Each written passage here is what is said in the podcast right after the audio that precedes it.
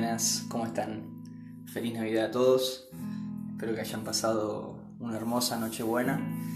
Y bueno, es una, una reflexión cortita la que quiero darles. Sería la última de esta serie de reflexiones de Navidad. Y recién estaba con Manu. Eh, lo tenía UPA y justo este año que me sorprendió compramos comprando un arbolito de Navidad, algo que, que me gusta mucho a mí, que Umi quería también mucho. Y bueno, recién estaba con Mano Upa, como les decía, y le mostraba el arbolito a Manu y le señalaba la estrella. Y nunca me había dado cuenta, ¿no? Que eh, no sé si es, es así, pero Sospecho que la estrella en la punta debe ser un símbolo de esa estrella que guió a los sabios o a los magos, como quieran llamarlos, hacia Jesús. Y le decía a Manu que esa es la estrella que, los sabios siguieron para encontrar a Jesús.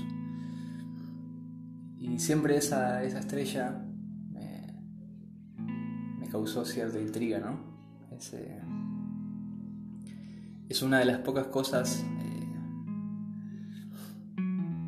que no son eh, normales del nacimiento de Jesús o sobrenaturales eh, del nacimiento, del momento en que nació. ¿no? hay muchas cosas sobrenaturales, pero el nacimiento en sí fue muy sencillo. Bueno, la cuestión es que esa estrella siempre me llamó la atención y recién cuando le decía eso a Manu, eh, me hizo pensar un poco en que de esa forma, de esa misma manera en que una estrella guió a estos sabios hacia Jesús, eh, posiblemente hoy en tu vida y en la mía haya algunas estrellas intentándonos llevar hacia Jesús. Lo, que me gusta es que el propósito de esa estrella fue llevar a, esa gente hasta Jesús. No, no era llevarlos hacia ellos mismos, no era llevarlos hacia el éxito, no era llevarlos hacia la riqueza o la estabilidad simplemente la paz como algo abstracto, sino llevarlos hacia una persona que es Jesús. ¿no? Y, y pensé en eso, ¿no? que posiblemente haya estrellas intentando, que están intentando llevarnos, que están intentando llevarte hacia Jesús, tanto a vos como a mí. Pienso que una de esas estrellas puede ser la gente que te rodea. Si, vos que estás escuchando esto no conoces a Jesús y tenés personas cerca tuyo que sí lo conocen, eh, posiblemente esa gente esté queriendo llevarte hacia Jesús. Esté queriendo ser como una estrella que te llegue, te lleve y te guíe hacia el pesebre. Sería una buena oportunidad para, para dejarte llevar por ellos hacia Jesús familiares, conocidos, amigos, gente que siempre te habla, gente que, te invita, que te cuenta. Quizás uno no quiere escuchar y tiene prejuicios, pero ¿por qué no abrirle el corazón y dejarse guiar hacia Jesús?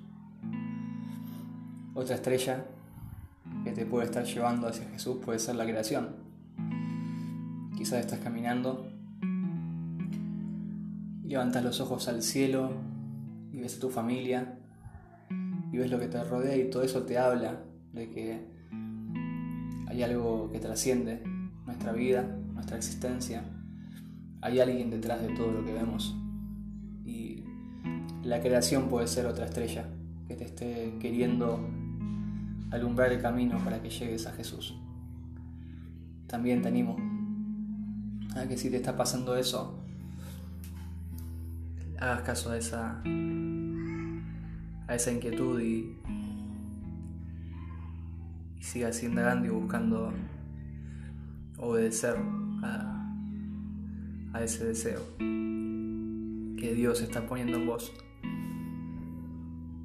Después otra estrella por excelencia que alumbra y que nos quiere guiar hacia Jesús constantemente es la palabra de Dios. Hoy en día en la tele no casi no hay Biblia, en los anuncios, en las calles, hay muy poco, ¿no? Pero quizás de alguna manera estás teniendo contacto con, con la palabra de Dios, con la Biblia. Y te, te aconsejo con, con amor que, que, le des una oportunidad a la Biblia, que, que dejes de lado los prejuicios y que le des una oportunidad a ese libro antiguo que, tiene palabras de vida eterna, palabras que, que son capaces de llevarnos a, a descubrir a la luz de la vida, que es Jesús. Y no solo a Él, sino que cuando lo descubrimos a Jesús también nos descubrimos a nosotros mismos. Conocemos cómo somos, muchas cosas que antes no logramos hacer encajar en nuestra vida y que no entendíamos empiezan a, a tener sentido y un montón de respuestas vienen con la Biblia. Por eso si, si sos una de las personas que, que tiene la Biblia como un libro anticuado y que pasó de moda, da una oportunidad a la Biblia. Que alguien te, te cuente, léela, comprate una Biblia y deja que, que te guíe hacia Jesús. Y después, la otra estrella es una estrella en forma de cruz que, que nos llama. ¿no? La cruz en la que Jesús fue clavado es, es eh, la demostración suprema de cuánto Dios quiere que vayamos a Él, de cuánto desea Jesús que lo encontremos. Jesús fue clavado por nuestros pecados. Él es el Cristo, el Salvador que vino al mundo para limpiar y perdonar nuestros pecados y fue expuesto a la luz de, todos, clavado, levantado para que todos lo vieran.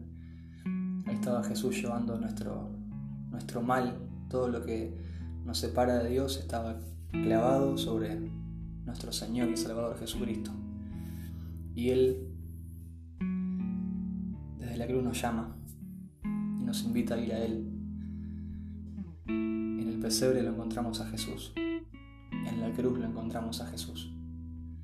Y Él nos está diciendo, vení, vení que hay lugar para vos.